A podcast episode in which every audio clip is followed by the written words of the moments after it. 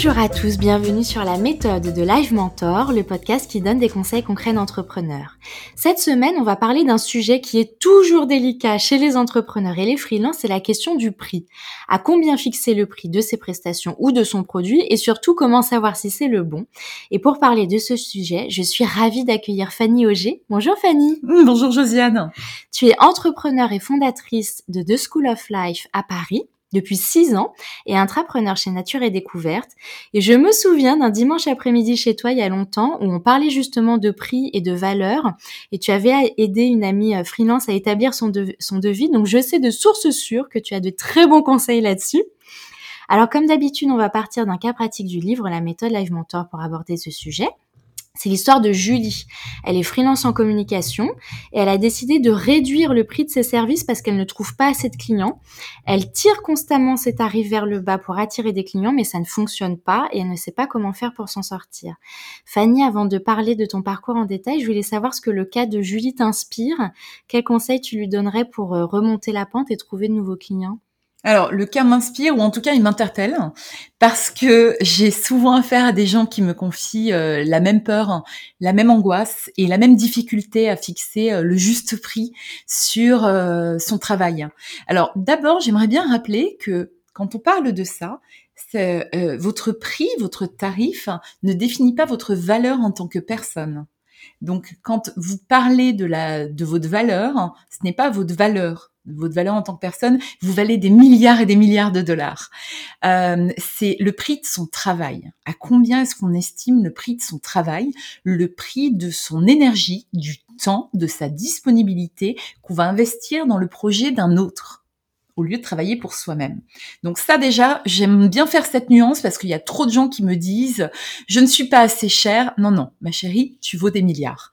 Euh, c'est pas ça la question. C'est vraiment combien tu estimes ton travail, ton travail. Et bien sûr, ça évolue tout au long de la vie. Alors euh, moi je dirais que pour estimer son travail, c'est déjà bien d'avoir euh, une idée des prix du marché on fait une petite étude autour de soi, on sollicite ses amis, les amis d'amis. Il n'y a pas de mal à parler d'argent. Je trouve que c'est un sujet assez tabou, surtout en France, moins aux États-Unis, mais en France, c'est un sujet qui gratte, un peu tabou. Et il mérite justement qu'on en parle. Quand ça gratte, moi j'aime bien les gratter parce que c'est qu'il y a quelque chose en dessous et c'est intéressant. Donc renseignez-vous sur les tarifs du marché. Combien prendrait une agence par exemple à la place et combien prendrait euh, des gens qui ont peut-être à peu près votre âge et votre expertise ou combien prendraient les superstars qui sont peut-être également indépendants ou entrepreneurs, mais combien prendraient les superstars? Comme ça, vous aurez un petit peu un benchmark déjà en tête. Super. Ensuite, euh, je dirais euh, tenez compte du travail, est-ce qu'il sera ponctuel ou est-ce que c'est un business qui va vous assurer une certaine continuité? Parce que l'énergie que vous allez prendre à vendre votre travail pour juste une journée ou bien une prestation, elle est phénoménale. Et finalement, elle équivaut à peu près à la à l'énergie que vous mettriez à vendre un forfait ou une série. Et ça, Surtout au début, au début, on a tendance à s'épuiser, à trouver des clients, à faire des propositions, des propales, des propositions commerciales. Et, euh, et, en fait, ça prend un temps fou, c'est très chronophage. Donc, essayez de vous dire, peut-être que vous pouvez avoir un tarif pour un one shot, quoi que vous, quoi que vous fassiez, que ce soit une journée, euh, un tarif à la journée, euh, ou alors une prestation. Vous avez un tarif ponctuel one shot parce que ça va vous prendre beaucoup d'énergie. Et puis, Évidemment, tout de suite, vous faites un tarif dégressif parce que vous allez essayer plutôt d'avoir un return business, d'être un peu scalable, comme on dit. C'est un mot très à la mode dans les startups. Ça signifie simplement que toute cette énergie à vendre, vous allez pouvoir la déployer, mais pour vendre une série. Donc comme ça, vous aurez un business récurrent. Et ça, c'est très très bien, surtout dans le contexte actuel. Donc, Déjà, ça, c'est énorme de se dire, voilà, où est-ce que je mets mon énergie? Après, c'est aussi important la règle des 20-80, en fait. Se dire que souvent, euh, eh bien, euh, on a 20% de clients et on y met 80% euh, de son énergie pour 20% de clients qui nous emmerdent. Souvent qui nous payent neuf mois plus tard, un an plus tard. Je suis passée par tous les stades, hein, donc je peux en parler. Quand j'en parle, c'est du vécu. Alors que finalement, il y a des clients qui sont gentils, sympas, etc et qui vous demandent moins d'efforts et avec qui vous avez plus de plaisir à travailler. Donc, réestimez un petit peu l'énergie que vous mettez, en fait, selon vos clients. Euh, moi, mes clients, ils ne le savent pas, mais en fait, je les choisis tout comme eux me choisissent. Faut pas leur dire. En même temps, ça leur ferait plaisir. Ils le savent pas, mais pour moi, c'est important de valider les valeurs de la personne avec qui je travaille. C'est important de valider son éthique de travail. C'est important de parler d'argent avant, parce qu'en parler après, c'est toujours compliqué, voire impossible. Euh, c'est important de faire un devis et de demander un devis signé, d'exiger un devis signé, sinon vous ne faites pas la prestation. Je répète, vous vous adressez un devis, vous demandez la signature, sinon vous n'exécutez pas la prestation. C'est simple, c'est clair, net et précis. Une signature avec une date, ça prend deux secondes, le scan va prendre deux minutes, et comme ça, c'est réglé, et on évite tout problème. Donc, on se met d'accord avant. Euh, voilà, je rentre dans le vif du sujet maintenant. Ah bah c'est déjà beaucoup. Merci beaucoup pour cette première question, c'est top. Et tu veux continuer? Bah oui, euh, oui. Je pense que estimer la valeur de son travail, euh, ça a beaucoup à voir avec l'estime de soi. Ouais. En fait, euh, avec la confiance en soi. Et ça, ça se travaille. Moi, ça fait euh, sept ans maintenant, j'allais dire six ans, mais en fait, ça fait sept ans que j'ai fondé euh, euh, The School of Life Paris et on donne des cours de confiance en soi pour les entreprises et pour les particuliers. Et en fait, la confiance en soi, c'est pas quelque chose qu'on acquiert une fois et ça reste fixe. Ça se travaille tout au long de sa vie. Ça peut fluctuer, c'est pas grave. Faut juste faire avec, en avoir conscience et puis la muscler. C'est comme un muscle, c'est ouais, c'est vraiment un muscle. C'est, euh, ça fait partie de ces compétences souples, les soft skills, qui sont très à la mode et que nous, on travaille beaucoup à, la School of Life. Donc, euh, ça dépend de euh, l'estime de soi, la confiance en soi qu'on a dans son travail. Si vous êtes consultant indépendant, freelance sur quelque chose, ou si vous montez une boîte entrepreneur dans un domaine, c'est que j'imagine vous avez une certaine expertise. Donc il faut regarder votre expertise, il faut regarder aussi votre pertinence, votre légitimité. Alors moi je vois beaucoup de gens qui se lancent et qui au final ont l'impression d'être originaux mais ils font tous la même chose. Par exemple en ce moment il y a un job qui est super à la mode et qui fait beaucoup envie, c'est coach. Alors tout le monde veut être coach. Tout le monde achète des petites formations par correspondance, ou alors on fait une formation dans une école prestigieuse, voilà, en, quelques mois, quelques semaines, et on devient coach. Mais alors euh, des coachs aujourd'hui, il commence à y en avoir beaucoup. Beaucoup. Moi, ça fait sept ans que j'en rencontre énormément pour la School of Life, et euh, sur tous ceux que je rencontre, je dois en garder même pas un pour cent. Pourquoi? Parce que tout le monde veut faire la même chose et en fait tout le monde n'est pas bon dans la même chose. Moi j'ai presque envie de dire c'est un travail là de connaissance de soi, savoir elle est où ta valeur ajoutée, c'est quoi ce côté unique que tu vas vouloir exploiter et qui va faire envie et que tu vas vendre? C'est ça que les gens voudront acheter, c'est euh, cette euh, ce regard unique sur les choses. Par exemple, aujourd'hui, moi, je connais très peu de coachs spécialisés sur le rapport à l'argent.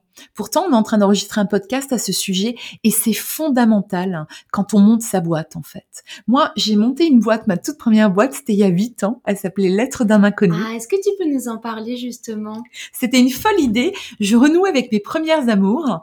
Euh, l'idée, c'était de s'abonner à des lettres pour recevoir deux belles lettres par mois dans sa boîte aux lettres écrites par un inconnu. Ça s'appelait Lettres d'un inconnu. Donc l'art épistolaire, mais euh, à l'heure actuelle, c'est ça? Oui.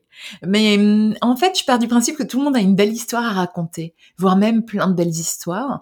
Et j'aimais bien demander à des gens connus ou inconnus, ou connus de moi seulement, euh, de me raconter, de, se rappeler un beau souvenir. Il fallait que l'histoire soit vraie et belle, et qu'il ait envie de la partager avec le monde entier, parce que j'avais des milliers d'abonnés dans le monde entier. Et j'envoyais ça, je faisais imprimer, c'était pas une photocopie, c'était une reproduction sur un très beau papier de belle qualité, euh, dans, dans une belle enveloppe hein, de couleur et avec l'adresse écrite à la main et un très joli timbre dessus. Et on l'envoyait au monde entier. C'était vraiment de très très belles missives. Les gens avaient l'impression d'avoir l'original dans la boîte. Alors c'était une très très belle idée qui fait rêver tout le monde. Peut-être que là vous dites oh c'est dommage ça n'existe plus. Mais en fait niveau financier c'était une catastrophe. Pourquoi? Parce que je n'avais pas bien travaillé mon business plan. Et puis je pense que je n'étais pas assez chère parce que ce que je voulais faire, moi qui avais toujours travaillé dans le luxe, et je trouve que bah, il faut faire de belles choses en fait et qui font sens et ça a un prix. Euh, et j'avais une imprimeur qui était euh, chère, mais parce qu'elle euh, s'était méritée, elle faisait un très beau travail. Mais du coup, moi, j'avais pas assez travaillé mes marges, etc. Donc, je l'ai fait pendant deux ans et quelques. Je l'ai porté avec amour, mais financièrement, c'était pas possible. En fait, tout le monde me disait, mais c'est une super idée, je vais m'abonner. Et malgré mes milliers d'abonnés, je ne pouvais pas dégager un salaire ou deux salaires pour me rémunérer. Je rentrais à peine dans mes frais. C'est-à-dire que le prix des abonnements était, était trop bas, en fait, par rapport à ce qu'il aurait dû être, oui, c'est ça? Par rapport au coût de prod et puis au coût de manutention, etc. Alors, euh, moi, je crois beaucoup au chemin de traverse et puis c'est chouette de se planter quand euh, aussitôt, quand on devient entrepreneur, c'est chouette de se planter parce que ça nous permet de rebondir différemment et ça m'a permis de devenir consultante plutôt littéraire pour de très très belles marques et, euh, et moi je pense que en fait, on trouve son chemin par les chemins de traverse. C'est bien aussi d'explorer et de se perdre parfois. Moi, ça m'a fait renouer avec mes premières amours qui étaient la littérature, les lettres. Et euh, je pense que je ne serais pas du tout là où je suis aujourd'hui si j'avais pas fait ce projet et si je ne m'étais pas plantée. Et est-ce que ça t'a permis aussi justement de faire attention au juste prix à mmh. appliquer pour les projets suivants, j'imagine? Absolument. Absolument. Et de tout de suite regarder cet aspect financier qui me barbe et qui barbe beaucoup de tout gens. Le monde. tout le monde. Non, il y en a qui, il y en a qui aiment bien, hein, c'est leur job, mais euh, mais bon, euh, qui barbe tout le monde. Et euh, et maintenant, je suis beaucoup plus vigilante. Et puis en plus, maintenant, j'ai pas du tout de problème ou honte à parler d'argent. En fait, j'ai appris à apprivoiser l'argent. Et alors, comment tu fais justement pour annoncer, par exemple, un devis ou euh, une intervention en entreprise que tu vas faire? Comment tu fais pour annoncer un prix? Parce que j'imagine qu'il ne faut pas l'annoncer euh, de manière brute. Il faut annoncer tout ce qui va avec aussi tout le travail qui a été avec mm. euh, les, les, les, étapes que ça que ça a sollicité enfin voilà montrer vraiment toute la valeur mm. et, euh, et presque raconter l'histoire derrière parce que le prix aussi c'est l'histoire de la valeur qu'on a oui. qu'on crée en fait quand les gens quand les gens achètent une prestation de votre part ou de votre entreprise euh, s'ils l'achètent pour une heure ou s'ils l'achètent pour une journée ou bien pour une tâche c'est en fait, c'est pas exact, c'est pas le temps que vous prenez à le faire qu'ils achètent. Ce qu'ils achètent aussi, c'est la personne, enfin, les compétences que vous avez développées à ce moment M de votre vie. C'est-à-dire que euh, vous vous êtes formé, vous avez travaillé, et travaillez encore, vous avez l'expérience, vous avez la légitimité, vous êtes certainement formé. Alors, je ne parle pas des études à la française, euh, j'ai fait une grande école, etc. Non, je parle de une formation pertinente et cohérente euh, pour euh, le travail que vous allez effectuer en fait. Euh, vous avez certainement aussi, euh, vous êtes certainement passionné, en tout cas je vous le souhaite. vous lisez régulièrement la presse, les publications autour de ce sujet, donc vous vous gardez vos compétences et vos connaissances up to date, j'allais dire, à jour. Et ça, c'est important parce que dans une conversation, vous pouvez le faire valoir. Donc, je répète, expertise, votre pertinence, votre légitimité. Il faut avoir une certaine dose de confiance au soi aussi pour réussir à se vendre. Et il n'y a pas de mal à, se vendre, enfin, à vendre ses compétences. Euh, les formations que vous allez pouvoir faire en plus, à côté. Euh, si vous avez une expertise qui est reconnue, c'est-à-dire que euh, et publier sur votre LinkedIn ne compte pas Hein. Mais plutôt, si vous écrivez des chroniques régulièrement dans euh, la Harvard Business Review, ça, c'est intéressant, vous pouvez le glisser au passage. Ou alors, si vous avez écrit des articles pour certains journaux ou des tribunes, si vous avez écrit un livre, si vous avez fait un TED, tout ça, il faut le mettre quelque part, soit dans votre biographie ou il faut le caser quelque part, parce que c'est important, ça vous donne une légitimité. Euh, ensuite, comme je disais, votre culture, vos, lectures, euh, vos rencontres également, vos conversations intéressantes. Euh, je pense que ce qui est important quand vous vendez votre prestation, c'est d'être généreux. C'est dans la conversation déjà donner des idées tout en restant structuré. Hein, faut pas partir dans tous les sens, mais donner des idées qui sont tout à fait pertinentes avec le sujet et voir que non seulement vous maîtrisez le sujet, mais que vous êtes capable de l'emporter plus loin. Qu'on est force de proposition en fait. Voilà, vous avez une véritable valeur ajoutée parce que peut-être que sur votre sujet, effectivement, il y a plein de gens qui pourraient en parler tout aussi bien que vous.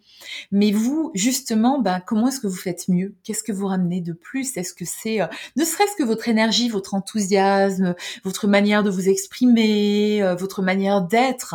Moi, je crois beaucoup aux soft skills aussi qui font la différence, mais également euh, dans votre expertise.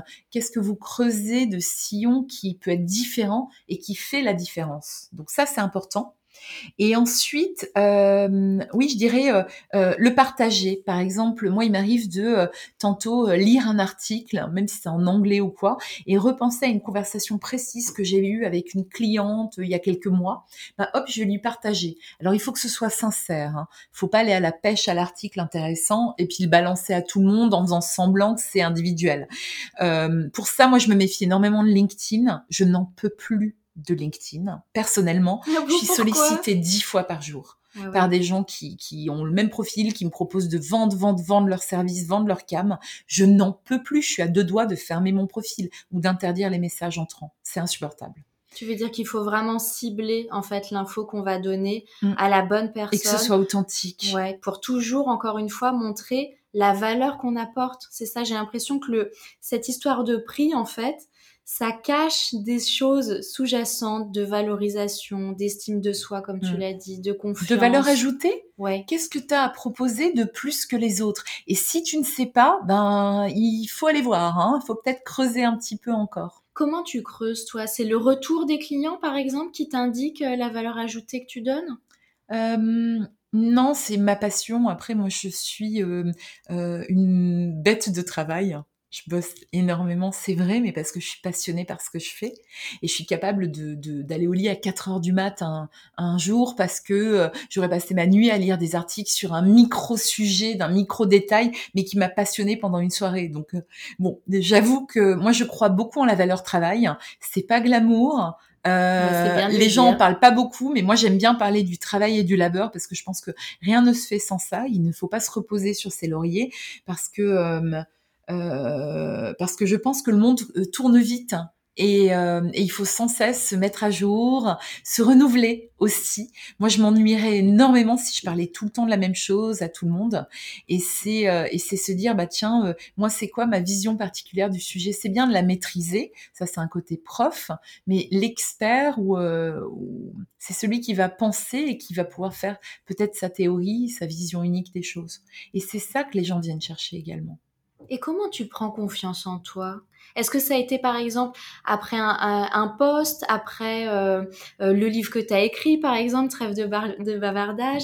Tu vois, qu'est-ce qui fait qu'à un moment donné, tu t'es dit, ah mais ma valeur, elle est importante, la valeur de mon travail, elle est importante et je le sais grâce à ça. Comment on fait, tu vois, pour prendre conscience de ça?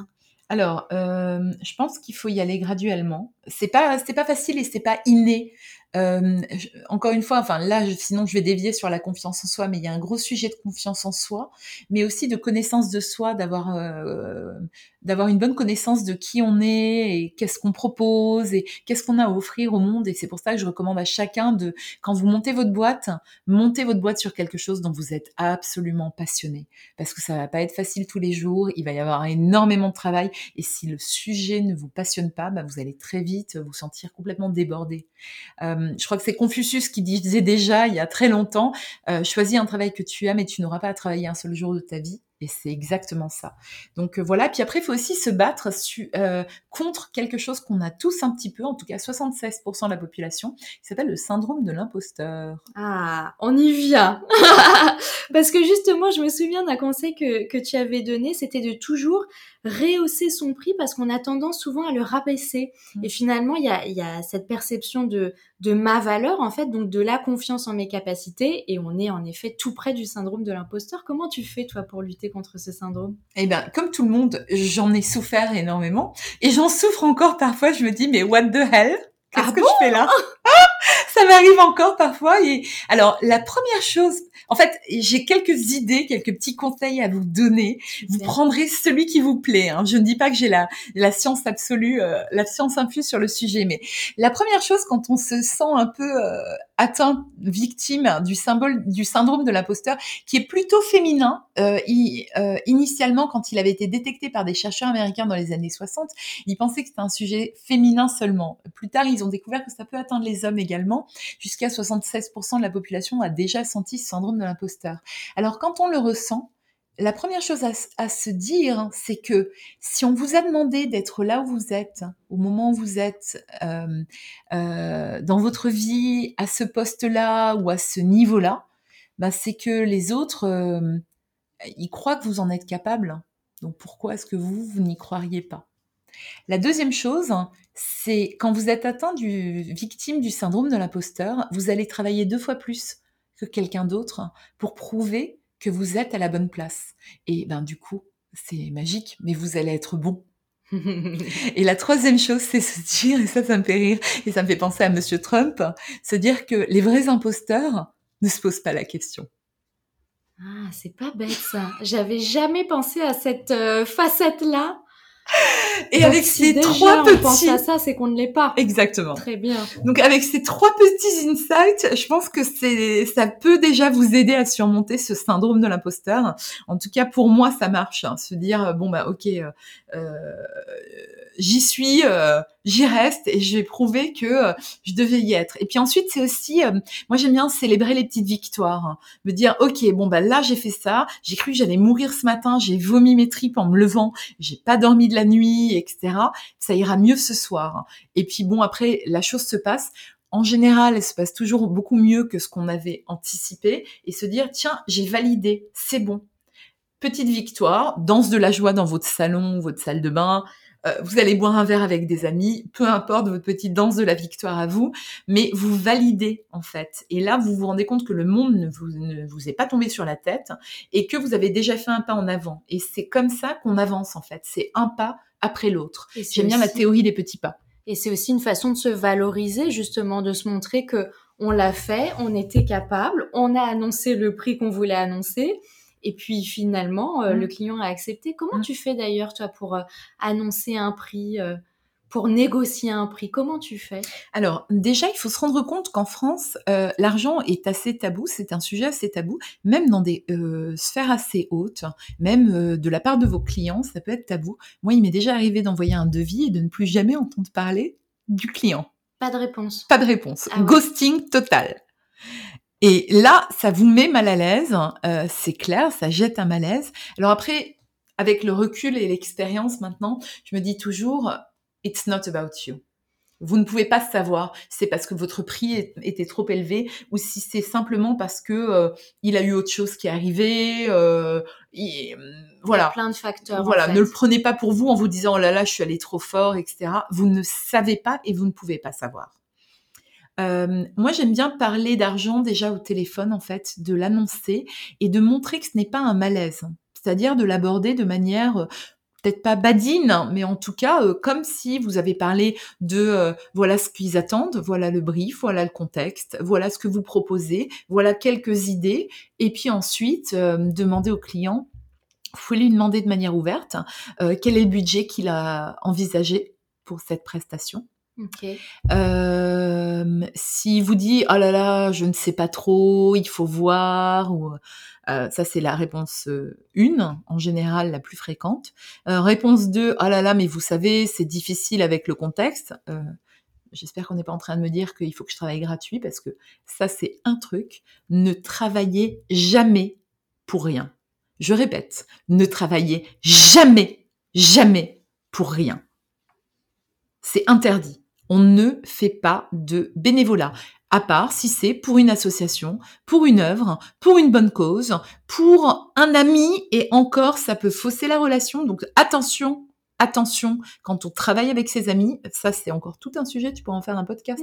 parce qu'il y a beaucoup, beaucoup de boîtes qui se plantent parce que les euh, fondateurs se, se s'engueulent et euh, étaient amis. Et bon, bref. Euh, mais voilà, il faut toujours mettre une valeur sur votre travail. Parce que même si au début vous le faites avec joie et avec plaisir et tout ça, il y a toujours un moment où ça va coincer où ça va devenir difficile et vous risquez d'en vouloir à la personne, mais en fait surtout à vous en vouloir à vous. Puis en plus, euh, pour moi, tout travail mérite salaire. Il est hors de question. ce matin, euh, euh, le, mari de ma gardienne m'a monté une étagère pour ma cave. Il l'a fait sympathiquement. Il ne veut pas que je rémunère. Je vais le rémunérer. Je, je, je refuse qu'on travaille gratuitement parce qu'après je lui serai redevable, la relation va être faussée, on va être mal à l'aise, etc. Il est hors de question. Tout travail mérite salaire. Oui, parce qu'après, en fait, le problème, c'est que ça engendre un cercle vicieux, ça crée de la frustration, ça crée de l'énervement, ça crée en effet une relation qui est bancale. Mmh. Et puis surtout, on s'en sort plus parce mmh. que euh, une fois qu'on l'a fait pour quelqu'un, bah, pourquoi est-ce qu'on ne le ferait pas pour une autre? Et puis après, en fait, on travaille, on travaille, mais on n'a pas d'entrée d'argent. Donc là, on rentre euh, mmh. dans une, histoire qui est compliquée. Donc en effet, poser les bases, estimer sa, charge de travail aussi, estimer tout le travail. Le temps. Voilà, le temps qui va être nécessaire à ça, mm. les coûts aussi, j'imagine, qui vont être engendrés grâce à ça. Et à partir de là, faire un devis et faire on peut faire un devis à, à plusieurs cases. On mmh. peut faire une offre haut de gamme, une offre classique, et puis comme ça, le client euh, mmh. bah, choisit euh, l'offre qu'il veut. C'est bien aussi de mettre un cadre. C'est-à-dire que quand on parle de son expertise et de ce qu'on fait au client par téléphone, euh, c'est bien de commencer à amorcer la, conversation sur l'argent par téléphone en lui disant, voilà, bah, pour ce genre de travail, alors c'est toujours plus facile de dire nous si vous avez une entreprise et que vous êtes plusieurs, c'est plus facile de dire nous. Et puis ensuite, quand vous négocierez, de dire ben, il faut que j'en parle avec mon associé ou, mon DG ou que sais-je. C'est toujours plus facile. Quand vous êtes seul et que vous vendez votre travail, c'est plus compliqué. Néanmoins, je pense que c'est important de, fixer un cadre en disant ben, pour ce genre de prestation, cela devrait tourner euh, en général, cela tourne aux alentours de non, non, non, non, non. Euh, si c'est en une fois. En revanche, euh, on propose aussi également tout de suite un forfait. Si c'est pour trois jours, dix jours, si c'est une mission de deux jours par mois qui va durer un an, euh, etc. Et là, c'est un forfait avantageux. C'est pour ça qu'il faut avoir un prix d'entrée en fait. Parce que si jamais votre prestation, vous ne la vendez qu'une fois, bah, tout le travail de prospection, de négociation, etc., il faut le valoriser. Ça va vous demander autant de travail que si vous vendiez un forfait. Donc, vous, vous faites un prix assez élevé pour un one-shot. D'accord. Et avoir tout de suite des forfaits prêts. Mais ne pas avoir honte ni peur d'aborder la question de l'argent. Et par contre, si dès le, la première conversation, votre client tique un peu et vous dit, mais vous savez, en ce moment, c'est difficile avec le Covid, etc. Moi, j'ai quand même des amis qui ont des, agences et qui m'ont dit que euh, quelques-uns de leurs clients, des gros clients, des grosses marques, leur ont dit qu'avec le Covid, ils aimeraient beaucoup que mes amis continuent à travailler pour eux euh, avec leur agence, mais ils ne pourraient pas les payer. Ah c'est un scandale. Mmh. C'est un scandale. Euh, et, pour moi, il faut refuser. Oui, c'est ça. Dans ce cas-là, j'allais te demander, est-ce qu'on négocie ou est-ce qu'on refuse? Comment on fait? Comment on gère cette situation? Alors, euh, moi, j'ai appris que quand on se brade, quand on brade son travail, mmh. quand on brade son travail, euh, on, dit, on, a l'impression de se discounter soi-même, se trahir soi-même. Et en fait, ben, vous, votre client va peut-être moins vous respecter. Moi, j'ai cette impression-là, qu'en fait, en annonçant un tarif qui est peut-être cher, plus cher que le marché, c'est que vous montrez que vous avez une certaine assertivité, une certaine confiance en vous, et que votre travail a vraiment de la valeur, que vous avez un truc en plus, et qu'en plus, vous êtes super occupé. Donc, il faut confirmer dans les deux jours, sinon, tu as une autre mission qui risque de tomber. Et là, le client va faire, oh là là, mais elle est demandée. Oh, c'est qu'elle a vraiment quelque chose et tout. Bon, eh bien, écoute, hop, et il te book. Donc c'est important de, euh, de, mettre des, bases et des limites, voire même on a le droit aussi dans un devis de demander un down payment, un paiement en avance. Quand c'est une prestation qui s'effectue sur plusieurs mois, il faut discuter non seulement du prix, mais il faut discuter aussi des termes de paiement. c'est une prestation qui s'effectue une fois, par exemple, je suis booké pour le 24 juillet chez le client X pour intervenir le matin à tel prix, On lui envoie le devis à l'avance et puis dès le soir même ou le lendemain, on lui envoie la facture. En revanche, à l'avance, on peut discuter avec lui en lui disant voilà, mes termes de paiement, c'est 30 jours fin de mois. Je suis toute seule, je suis une petite entrepreneur. Euh, moi, je me mets d'accord avec euh, mes clients, c'est 30 jours fin de mois. Il vaut mieux l'aborder là parce que souvent, les entreprises et surtout les grandes, elles vous payent très longtemps après. Donc, vous risquez d'avoir un vrai euh, fossé dans votre trésorerie. Mmh. Et ça, il y a beaucoup, beaucoup. Il paraît qu'il y a la plupart des entreprises, elles périclitent en moins de trois ans parce que à cause, de, problèmes de trésorerie. Moi là, j'ai une facture qui date du 23 janvier 2019 avec un très grand client. C'est une facture de 3000 euros pourtant. Hein. Et ben ça fait un an et demi, elle est bloquée. Puis alors comme ils ont tous des, euh, souvent euh, des, manières de... Les comptables, les, systèmes comptables sont très différents d'une boîte à une autre. Il y en a qui t'envoient un tableau Excel, il faut avoir fait Polytechnique pour le remplir, avec des cases incroyables en te demandant le RIB et le cabis de moins de trois mois, et le, le RIB signé, daté avec le tampon en plus pour être sûr que t'as pas un faux RIB, enfin bon bref. Parfois on te demande presque ton arbre généalogique, tu vois, pour une toute petite facture de 3000 euros, quoi. C'est dingue. Et euh, après, il faut que tu t'enregistres dans leur système et que tu envoies un mail à une boîte euh, fantôme qui va peut-être te répondre. Enfin, c'est quand même ubuesque en ce moment les factures. Il y a un autre client pour lequel on doit envoyer la facture en Pologne parce que les comptables sont en Pologne. Donc quand je facture, je dois envoyer la facture en Pologne c'est ubuesque. Et ça, quand on est un tout petit entrepreneur, c'est un truc qui peut te faire perdre ta boîte. Euh, donc il faut le prévoir, donc prévoir les termes de paiement. Et si jamais c'est une facture qui s'échelonne dans le temps, eh bien prévoir quand est-ce qu'il te paye. Par exemple, si c'est euh, deux jours par mois, eh ben il faut dire je t'enverrai une facture. Tu fais un devis général sur les six mois où tu travailles avec, mais après tu lui et tu mets euh, facture, facture mensualisée. Et donc chaque mois, comme ça, tu lui envoies pour la facture que tu as effectuée euh, le 31 du mois, tu lui envoies la facture pour le mois en cours avec un délai de 30 ou 60 jours. En général, la plupart des boîtes, c'est 60 jours fin de mois. Donc prévoyez ce délai dans votre comptabilité et moi, c'est ce que je mets sur mes factures. Mais c'est important tout ça à savoir parce qu'on peut vraiment se planter très facilement avec ça. Bien sûr. Et euh, comment tu fais pour fixer alors le prix de tes, de tes ateliers? Bah, comme je disais, il faut se renseigner sur les prix du marché, avoir une idée. Après, il faut voir aussi euh, qu'est-ce que je propose moi et à quel point c'est unique. Ouais. Si tu es la seule personne à proposer ce que tu proposes, euh, tu peux te permettre, quelque chose de, cher. Et puis après, c'est aussi euh, ton expertise, ton expérience. Ton portfolio client. Alors moi, je n'écris jamais noir sur blanc, ni sur le site web ou quoi, les clients avec lesquels on travaille, parce que pour moi, j'ai aussi une réserve euh, mes clients ne me le demandent pas, mais quand ils travaillent avec moi, ils savent que ce qu'on va se dire, c'est confidentiel. D'ailleurs, je suis toujours étonnée euh, qu'on ne me fasse pas signer d'accord de confidentialité, mais ceci dit, euh, je le respecte, je le fais de manière totalement intuitive. mais à l'oral, on peut dire, bah tiens, je suis intervenue chez X à ce sujet-là. Et chez Y, j'ai travaillé là-dessus. Éventuellement, si le client nous a autorisé, on peut même le mettre sur son site internet. Il faut demander l'autorisation au client d'abord. Hein. Et puis mettre, je sais pas si vous êtes euh, graphic designer, mettre son book avec euh, voilà ce que j'ai fait pour X, Y, Z. Moi, je préfère le dire à l'oral pas en détail, parce qu'en fait, il y a peut-être des aspects euh, confidentiels mmh euh, rapport aux clients sur des contextes ou quoi, que je n'ai pas envie de dévoiler à tout le monde. Mais en tout cas, à l'oral, on peut mentionner un peu euh, pour qui on a travaillé et, et voilà. Et ça enrichit la conversation. Mais par contre, ne jamais, jamais trahir ses clients et dévoiler quelque chose de confidentiel. Et en plus, vos futurs clients, tout comme si jamais vous dites non ou parfois vous annoncez un prix cher et vous montrez que vous êtes assez débordé, donc il faut se décider rapidement, ça va augmenter encore votre, votre euh, attractivité. Et quand un client voit que vous respectez vos autres clients, que vous êtes loyaux, que vous gardez une certaine réserve et confidentialité, ben, il, va, il va sentir votre valeur encore plus également. Tout ça, c'est fondamental. Et ensuite, eh bien, c'est un petit peu, euh, euh, parfois quand j'annonce un prix, euh, je sens que le client se rétracte.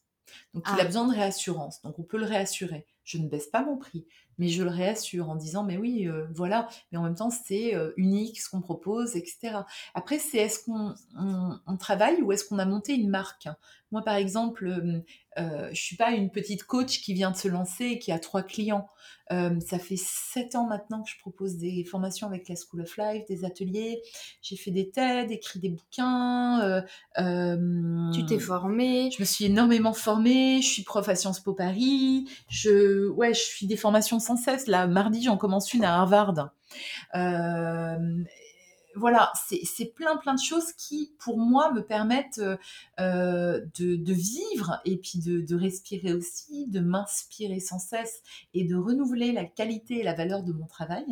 Et bien tout ça, ça a un prix. Et c'est pas le prix de la formation à Harvard qui est de 1000 euros, par exemple. C'est aussi moi, ça va me prendre 20 heures par semaine pendant 4 semaines, en fait, cette mmh. formation.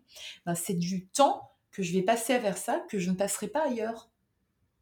À aller me promener dans la forêt, à faire que sais-je. Donc c'est important en fait de, valoriser ça et se dire qu'en fait l'argent, pour moi au final, l'argent c'est de l'énergie. Le jour où j'ai compris ça, c'était une révélation totale en fait. C'est te dire que euh, est-ce que tu euh, jetterais ton énergie par la fenêtre? Est-ce que tu donnerais ton énergie euh, à quelqu'un qui ne le mérite pas? L'énergie ou le temps? Le temps, par exemple, pour moi, c'est la seule valeur qui ne peut pas s'acheter en fait. Tu peux pas la mettre à la banque, tu peux pas le faire fructifier, tu peux pas le stocker pour plus tard. Le temps, c'est tout de suite, aujourd'hui et maintenant. Et donc, quand on me propose d'intervenir ou bien de, travailler pour un client, euh, et que je suis obligée de poser ma demi-journée, ben moi, cette demi-journée-là de repos, de congé, je pourrais faire tellement d'autres choses avec. Et même si c'est juste aller me promener dans la forêt ou m'asseoir à la terrasse d'un café avec une amie, eh ben pour moi, ça c'est précieux parce que je travaille tellement que j'ai peu de temps libre pour moi. Et donc, il faut que ça, euh, que, que ce qu'on propose ait assez de valeur pour que je puisse faire des choix éclairés, en fait. Donc, euh, voilà. C'est un super conseil. Estimez le temps que vous avez. Mm. C'est un luxe en fait le temps ah, aujourd'hui. Ah, pour moi c'est le luxe, hein. le luxe, le vrai luxe. On parle de luxe, etc. C'est pas des logos et tout, on s'en fiche. Le vrai luxe c'est le temps et le temps qualitatif. Qu'est-ce que tu fais de ce temps? Exactement Alors justement, ton temps, il est incroyable, Fanny, parce que tu es donc intrapreneur chez Nature et Découverte. je suis directrice de la marque, qui est une des plus belles marques françaises. Est-ce que tu peux nous en parler un petit peu?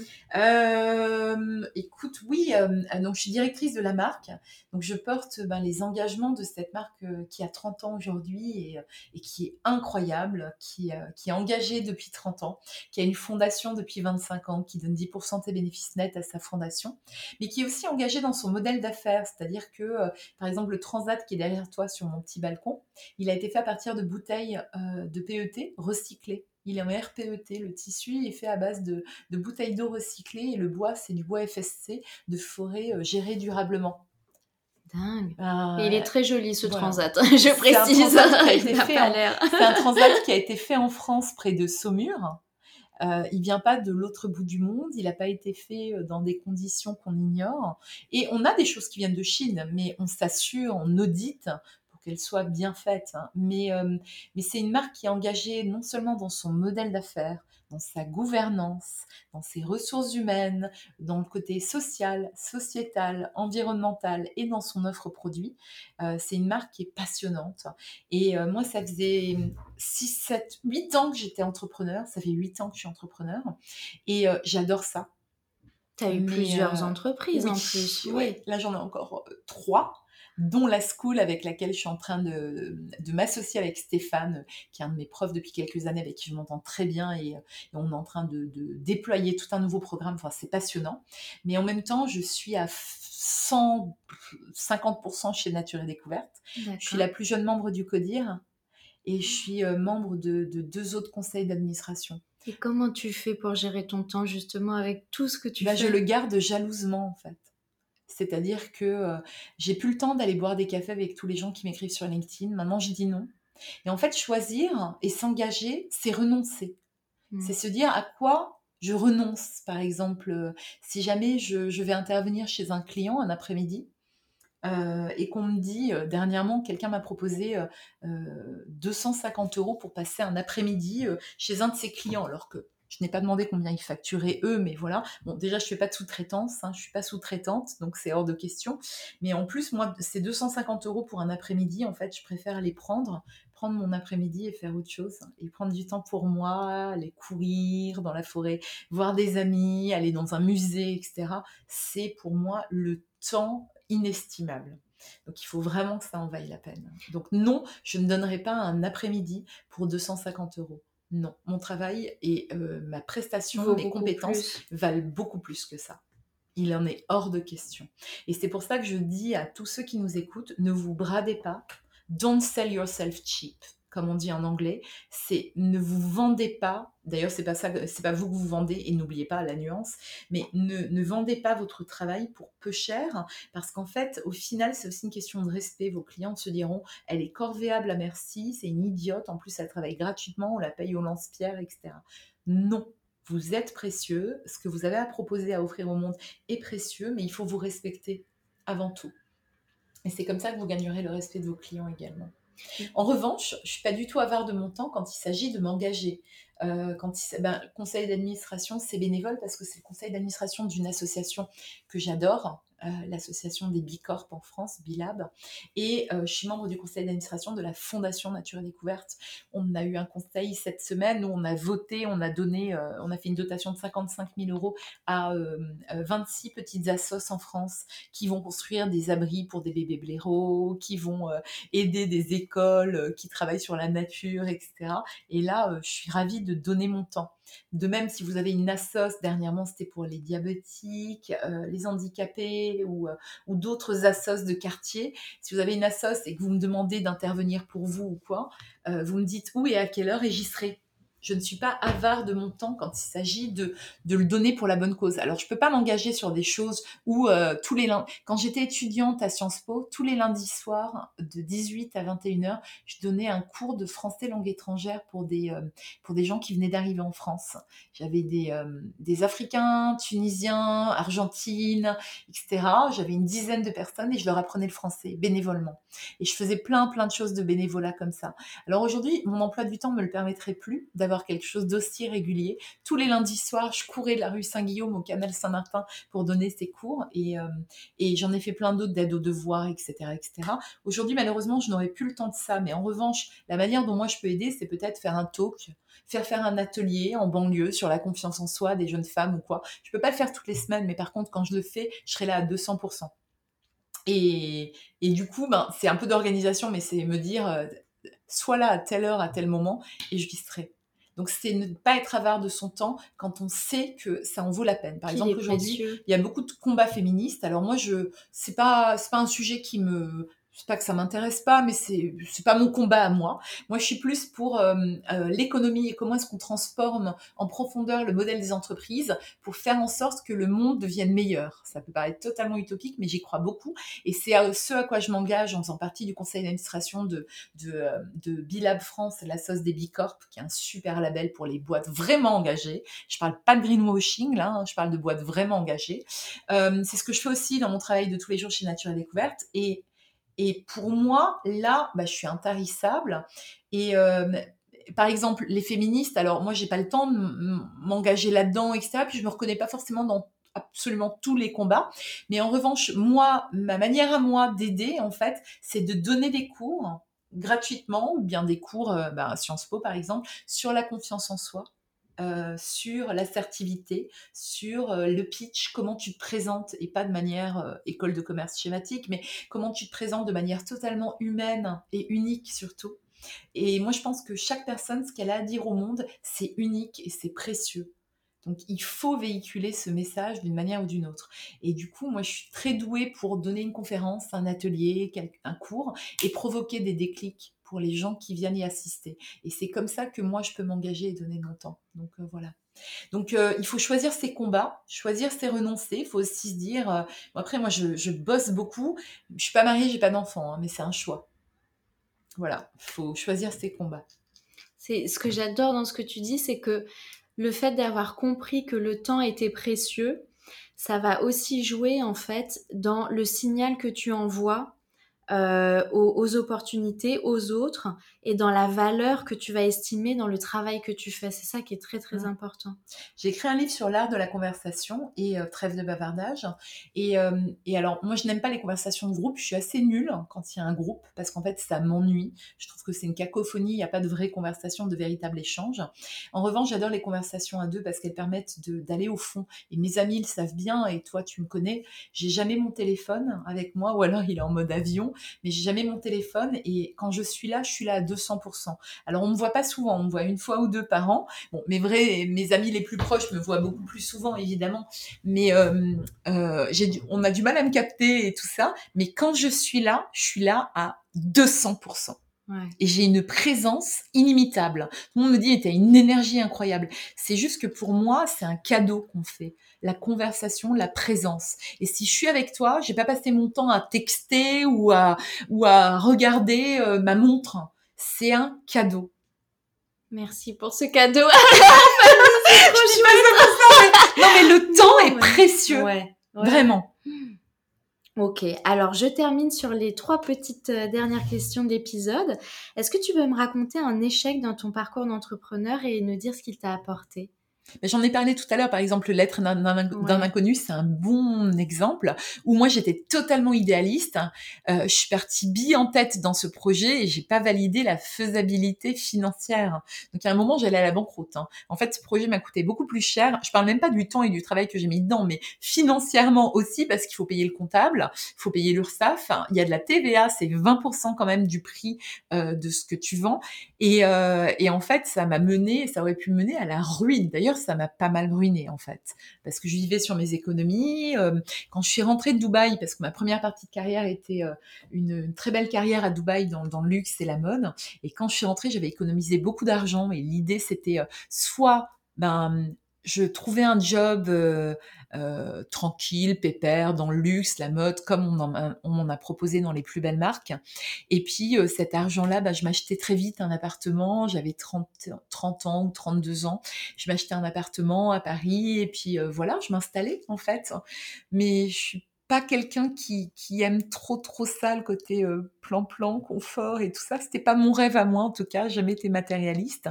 Euh, j'ai préféré l'investir en montant euh, des boîtes, des entreprises, certaines qui ont marché très bien, d'autres pas du tout. Mais encore une fois, je crois que euh, même mes échecs, et quand je parle d'échecs, c'est des choses que tu as faites et qui n'ont pas marché, bah, ils te permettent d'affiner ton projet, de mieux te connaître, de tester ta résilience, ou bien les épreuves aussi, hein, qui peuvent nous arriver dans la vie. Quand on est entrepreneur, on est aussi un être humain, et on peut avoir de, de- des épreuves plus ou moins dures.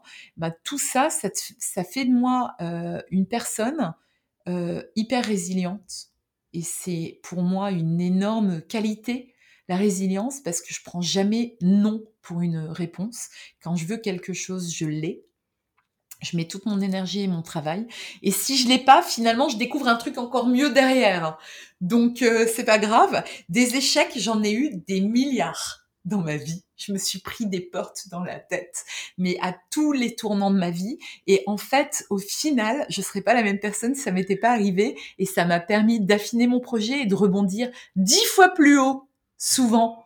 Mais je donne un exemple à la, tout bête. Quand j'étais jeune et sans ambition, sans confiance en moi, j'ai passé le concours de l'IEP de, Grenoble parce que c'était la dernière semaine, j'avais raté les inscriptions pour Paris. Je venais de me réveiller en me disant je veux pas être prof de lettres toute ma vie. Et ma meilleure copine le passait, donc euh, c'était censé être facile, mais je l'ai raté. Ma meilleure copine elle de l'époque, elle l'a eu, Steph. Et euh, voilà. Et ben en fait, ça m'a tellement donné la rage que j'ai pleuré pendant une demi-heure. Au bout d'une demi-heure, je m'en voulais parce que je n'avais pas eu la confiance en moi nécessaire et l'ambition pour me dire prends un an plus et tu passes Paris parce que Sciences Po Paris et Sciences Po Grenoble c'est quand même pas la même histoire. Et ben l'année d'après, j'étais la seule de mes copines à ne pas avoir les moyens de me payer une prépa privée. J'ai bossé jour et nuit et le week-end j'avais un petit job, je vendais des apparts dans l'immobilier. Je me levais à 5 heures du mat pour réviser, etc. Et je suis la seule à l'avoir eu Sciences Po Paris. Et en fait, pour moi, c'est euh, tes échecs justement vont te donner une niaque et une pêche qui va faire que tu vas rebondir plus haut. Et si jamais le plan 1 il marche pas, ben en fait, il reste 25 lettres dans l'alphabet. Sans compter tous les accents. Et qu'est-ce que tu te dis dans les moments difficiles, justement? Ben, je me dis que en fait, euh, je suis encore en vie, je suis en bonne santé, et ça, rien que ça, faut se rendre compte que c'est pas le cas de tout le monde. Euh, moi, quand j'étais petite, j'avais toujours le cœur brisé quand je croisais un aveugle, quand je croisais quelqu'un d'handicapé ou quoi. C'était tellement injuste. Et en fait, ben, c'est pas grave. Demain, comme dirait Scarlett O'Hara, le soleil brillera encore. Donc tu prends du recul en fait et tu te rends compte que tout nous est pas dû, c'est ça, que déjà ce qu'on a. Rien ne nous est dû. rien. rien ne nous est dû. Rien. Et ceux qui pensent que tout leur est dû ou bien qui sont nés avec euh, tous les trucs de leur côté, mais souvent c'est pas eux qui réussissent en vérité. Hein. Avis aux amateurs. non, mais c'est vrai, tous les entrepreneurs que j'ai rencontrés, les plus successful, euh, sont leur plus grande qualité, c'était pas leur business plan ou quoi, c'était leur pugnacité, leur résilience. Et justement, il y, rien. Il y a, des, hum, des entrepreneurs qui t'inspirent plus que d'autres? J'ai pas mal d'amis entrepreneurs et qui m'inspirent, mais je ne vais pas les citer parce qu'elles rougiraient trop. Ah. Euh, mais euh, écoute, non, si je devais dire qui m'inspire, euh, j'ai pas mal de gens qui m'inspirent, mais en fait, ça ferait un espèce de Frankenstein de plein de gens différents. Et puis finalement, quand euh, j'avais, j'aime bien me dire, tiens, j'ai un mentor imaginaire euh, qui est, euh, je sais pas, à un moment j'aimais bien Diane von Furstenberg. Chaque fois que je lisais une interview d'elle, je me disais, elle est incroyable, elle a des catchphrases, des petites citations géniales et tout. Jusqu'au jour où j'ai rencontré. Et là, ah, ça m'a cassé le mythe. C'est vrai. Donc, faut peut-être pas rencontrer Mais par contre, ce que j'aime, c'est me dire que mes mentors, ça peut être des gens plus jeunes que moi, des gens qui ont mon âge ou quoi, et c'est juste euh, des gens plus sages que toi dans un domaine à qui tu vas pouvoir demander conseil, et puis c'est un, un, cercle vertueux en fait. Et ça, c'est un autre truc. Alors, on dévie peut-être de l'argent, mais c'est important parce que ça va avec, pour moi, euh, l'entrepreneuriat et la confiance en soi, c'est bien s'entourer. Bien s'entourer évidemment pour euh, choisir ses associés. C'est pas parce que vous êtes copine depuis la maternelle que ça va bien se passer. Mhm. Ne pas avoir peur de parler d'argent, justement, de décision, de choix et d'anticiper un peu à l'avance. Et puis aussi, c'est qui tes amis? Parce qu'en fait, si vous lancez dans l'entrepreneuriat et que vous n'avez aucun ami entrepreneur, c'est un peu bizarre, non? Et moi, je me rends compte qu'en fait, autour de moi, j'ai quasiment pas d'amis employés. Alors maintenant, moi, je suis euh, euh, employée chez Nature et Découverte, mais je me sens plus comme une intrapreneur qui, qui, a envie de faire bouger les choses, etc. Et, euh, et, et puis, il y a des gens formidables. En plus, c'est une boîte incroyable. Mais, mais j'ai très, très peu d'amis qui sont métro, boulot, dodo, en fait. Et ça joue évidemment sur ton moral, ouais. Bah ouais, parce que avec mes amis, on parle pas de euh, la dernière collection de telle marque, euh, nan, Euh, on parle pas de, de, de, produits de beauté ou de coupe de cheveux. Tout ça, c'est une perte de temps. C'est une construction totale de la société qui nous fait passer, nous les femmes souvent, à côté des choses importantes. Et en fait, euh, avec mes amis, on parle d'idées, on parle de concepts, on parle d'inspiration, on parle de ces dernières lectures, de ces dernières inspirations. De on projets, de projets, etc. Sans filtre sans filtre. Et puis on s'entraide sans cesse finalement. C'est des conversations qui nous mènent plus loin et, et, qui peuvent être personnelles et intimes, mais qui en même temps peuvent être pro mais sans l'être parce que juste euh, à nouveau souvent, quand tu montes ta boîte, c'est ta passion, donc ça te dérange pas. Moi, je me rends compte que je suis une obsédée du travail. Je pense que chez Nature Découverte, quand je vais déjeuner avec mes collègues, je les fais chier parce qu'en fait, je parle que du travail. Je suis obsédée et à partir du moment où je suis là physiquement, bah, forcément, mon cerveau, il est connecté travail. Alors après, j'aime bien dire play, work hard, play hard.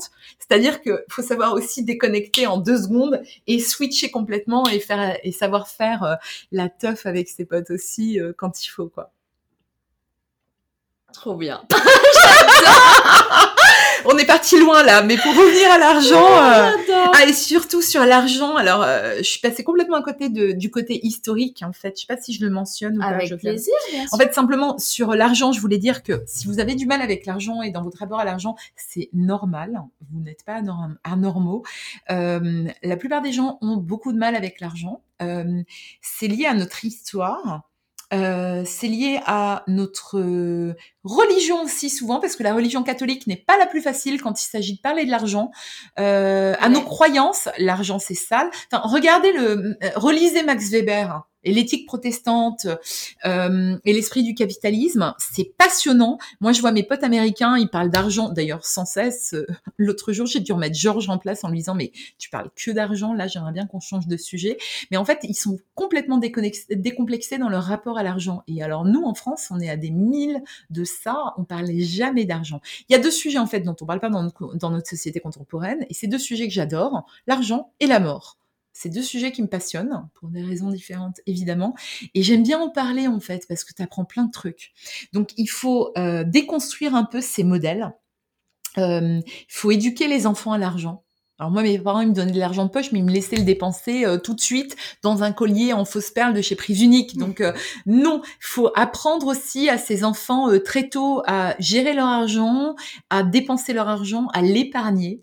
On devrait donner des cours d'épargne, d'ailleurs, aux jeunes étudiants, jeunes diplômés, qui ont peut-être un prêt à rembourser au début de leur carrière, etc. Mais aussi leur dire, bah, il faut mettre un peu de côté, et comment, et voilà. Sans entrer dans les détails, parce que là, je sens que je vais perdre tout le monde. L'éducation à l'argent elle est importante. Moi, je te disais tout à l'heure, si j'avais le temps, je crois que j'écrirais un livre ou alors je montrais un, cours sur l'argent. J'en ai monté un pour une très belle banque il y a quelques années qui s'appelait Les femmes et l'argent.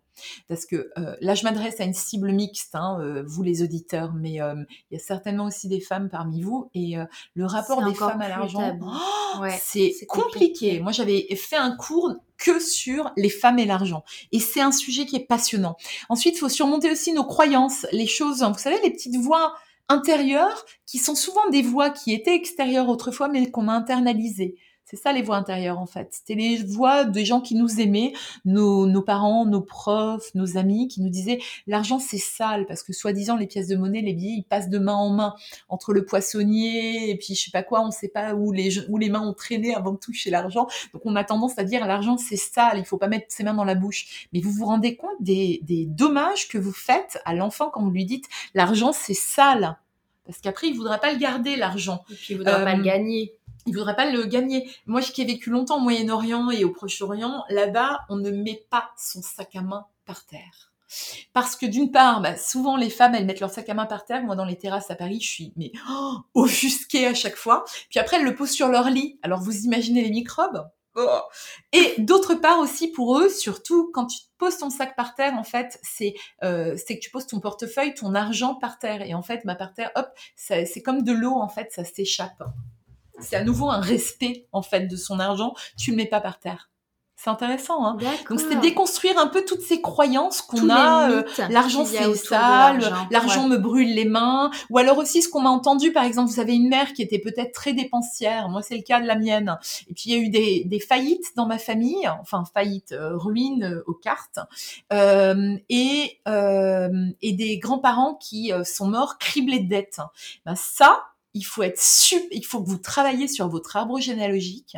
Et je vais pas rentrer dans le hocus pocus et dans la sorcellerie et dans, et dans tout ça. C'est simplement euh, c'est des choses inconscientes qui ont pu se transmettre, inconscientes ou conscientes, qui ont pu se transmettre euh, par, par les générations et atterrir chez vous en fait. Et qui va donc modifier mon propre rapport à l'argent de manière inconsciente, c'est ça? La table de jeu, Josiane qui est là derrière, elle s'ouvre et en fait dedans il y a un petit tapis vert pour jouer aux cartes. Il y a encore des vieilles cartes cachées dans un tiroir secret.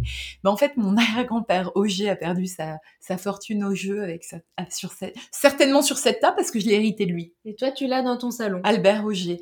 Et moi, je l'ai dans mon salon, mais tu peux être sûr que je ne jouerai jamais, hmm. jamais, parce que j'ai trop, trop peur. Et quand j'ai lu Le joueur de Dostoïevski, ah oh, j'étais, mais euh, et je ne jouerai jamais. Et ce qui est drôle en même temps, donc ça, c'était à mon, à mon arrière-grand-père Auger, Albert Auger. Et ce qui est drôle, c'est que j'ai réalisé il y a pas longtemps que mon cousin, mon vrai cousin germain, Clément Auger, bah, il est croupier. Non. Ouais, il a fait une formation, etc. Il est croupier au Luxembourg et son rêve, c'est d'aller vivre à Las Vegas. Et il était champion de poker il y a quelques années. Et il est passionné par le jeu. Et je ne suis pas sûre que lui sache que notre arrière-grand-père, euh, Albert Auger, euh, a perdu sa fortune comme ça au jeu. Et du côté de maman, ben, mes, mes grands-parents sont morts criblés de dettes. Hein. Maman a dû signer un papier pour dire qu'elle reconnaissait pas euh, l'héritage parce que c'était un héritage de dette en fait. Mais ça, c'est super important de le savoir Parce que moi, tu peux être sûr que je, I'm a commitment phobic, je suis totalement phobique à l'engagement dès qu'il faut signer un papier. J'ai pas de peur administrative parce que quand t'es entrepreneur, t'es obligé. Euh, mais néanmoins, je me suis pas mariée et je crois que c'est peut-être un peu à cause de ça. Là, je suis en train d'acheter mon appart, j'ai super peur, mais je sais que c'est pour la bonne cause. Et, euh, et, et j'ai peur de m'endetter, d'avoir des dettes, etc. Mes boîtes, je les ai toujours montées sur mes propres fonds parce que j'ai peur de l'endettement. Bon, là, j'achète mon appart, c'est pas pareil, mais, mais tu vois, c'est vraiment un projet que j'ai mûrement réfléchi. Quoi. Non, mais comme quand on est très conditionné. Il faut faire attention à ces conditionnements. Donc, euh, son héritage culturel, euh, familial, est remonté parfois loin, et c'est bien de le savoir. Euh, religieux, si vous êtes catholique, il faut travailler là-dessus. euh, et je suis catholique, donc je peux en parler. Euh, les croyances, l'argent c'est sale, l'argent qui te brûle les mains, etc. Il y a toute une éducation. Et puis alors là, les femmes, je vous raconte pas. Si un jour j'en ai l'occasion, je vous parlerai du rapport des femmes à l'argent. C'est passionnant, mais sachez que ça fait pas si longtemps que ça qu'on a le droit d'avoir un compte bancaire et la jouissance de son compte bancaire sans demander l'autorisation de son mari. Ça remonte aux années 60 donc c'était hier. C'était hier en fait. Euh, donc tout ça pour vous dire que euh, votre rapport à l'argent d'aujourd'hui, vous avez peut-être hérité de choses dont vous n'avez pas conscience. Donc il faut aussi travailler là-dessus.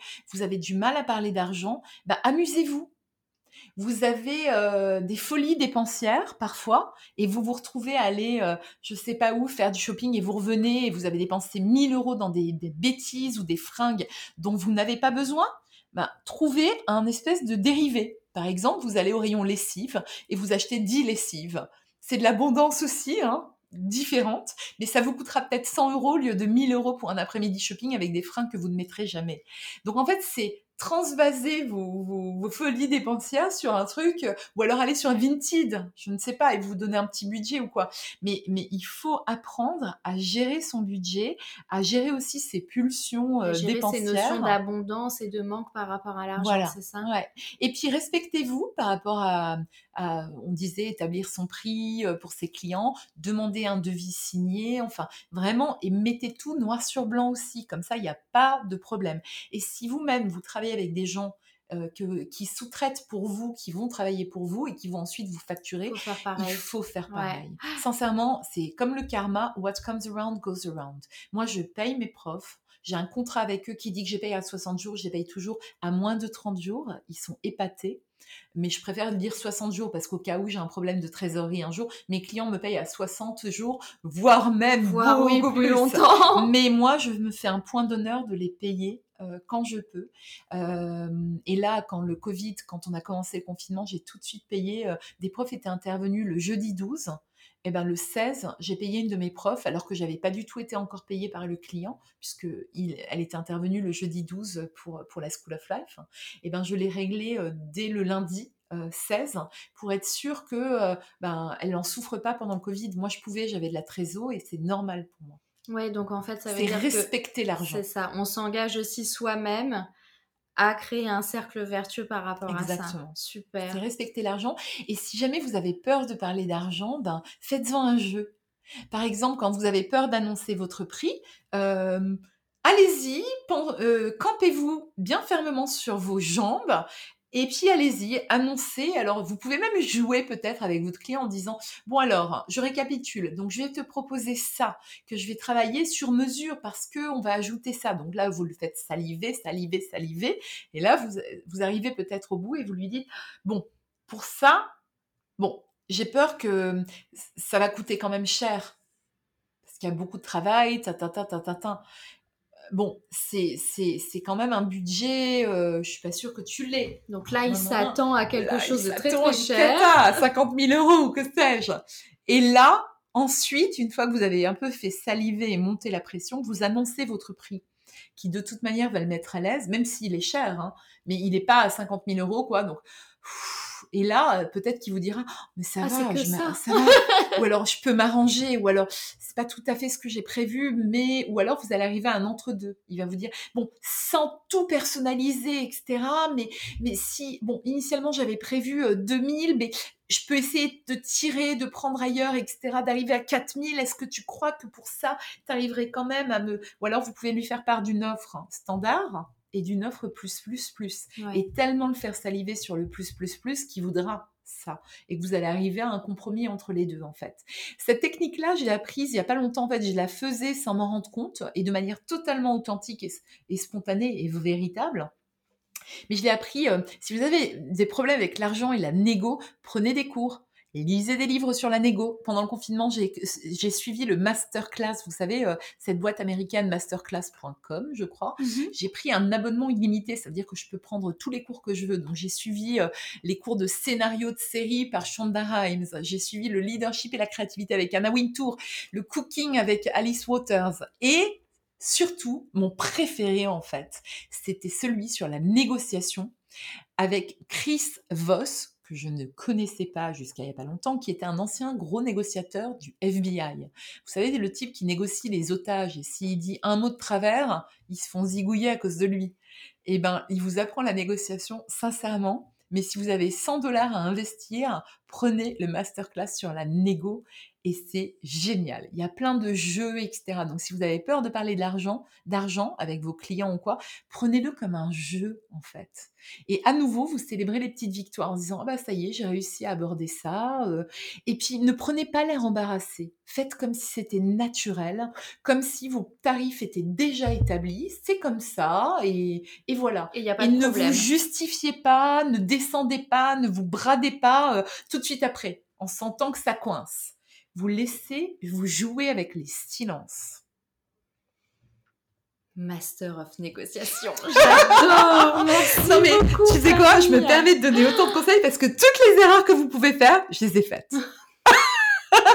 Donc c'est vraiment de l'expérience qui parle, tu vois, ça vient du cœur. Et là, je vous le partage euh, comme ça, euh, voilà. J'espère que ça vous sera utile. Merci infiniment, Fanny, pour tous ces conseils. Merci, merci beaucoup pour ce temps précieux que tu nous as accordé. Je peux ajouter une citation? Ma citation préférée, j'aime bien terminer comme ça. Ma citation préférée, qui est un poème, un petit poème de René Char, qui était poète et résistant. Et moi, j'adore la poésie et euh, je suis fascinée par cette époque. Euh, euh, René Char qui disait impose ta chance, serre ton bonheur et va vers ton risque. À te regarder, ils s'habitueront.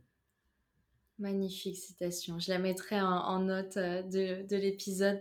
Merci beaucoup, Fanny. Où est-ce qu'on peut diriger les, les auditeurs qui nous écoutent, qui veulent en savoir plus sur toi? Alors, venez prendre des cours euh, avec mes profs et moi à The School of Life Paris. Il y a des cours pour le grand public et des cours pour les entreprises sur les soft skills, avec une approche qui est chouette, qui change de tout le coaching, etc., traditionnel ou du développement personnel, qui est la culture générale. Donc, on parle de philo, on parle d'art, on peut parler de, de Marina Abramovic et de Platon. On peut parler de Ella Fitzgerald et de Christo qui emballent le pont neuf et pourquoi, etc. Donc j'aime bien cette approche sur la culture générale parce que finalement on retient mieux et en même temps où il y a plein plein de bonnes idées pour la vie de tous les jours. Super. Merveilleux. Merci pour ce bel épisode. Ah, j'ai peut-être un petit projet qui va naître à la rentrée, Ah. mais je vais voir cet été. Soit j'écris un livre de poésie, soit je travaille sur un nouveau projet, une petite idée comme ça. Donc, euh, ben, euh, suivez-moi sur LinkedIn. Peut-être que je l'annoncerai euh, là. D'accord, eh ben, on se tiendra au courant, alors avec grand plaisir. Euh, J'espère que l'épisode vous a plu. Si vous avez des astuces, évidemment, pour définir votre valeur et estimer vos prix, vos tarifs, n'hésitez pas à nous les partager, ça sera super. Et le prochain épisode sera sur la qualité, comment se différencier par rapport aux concurrents en pariant sur la qualité de son produit et tout ce que ça implique. Et ça sera encore une fois une très belle conversation. Je, mettrai d'ailleurs le, le, la référence du, du livre de Fanny sur euh, l'art de la conversation que je vous conseille. Je vous souhaite à tous une très belle journée et à très vite. Au revoir.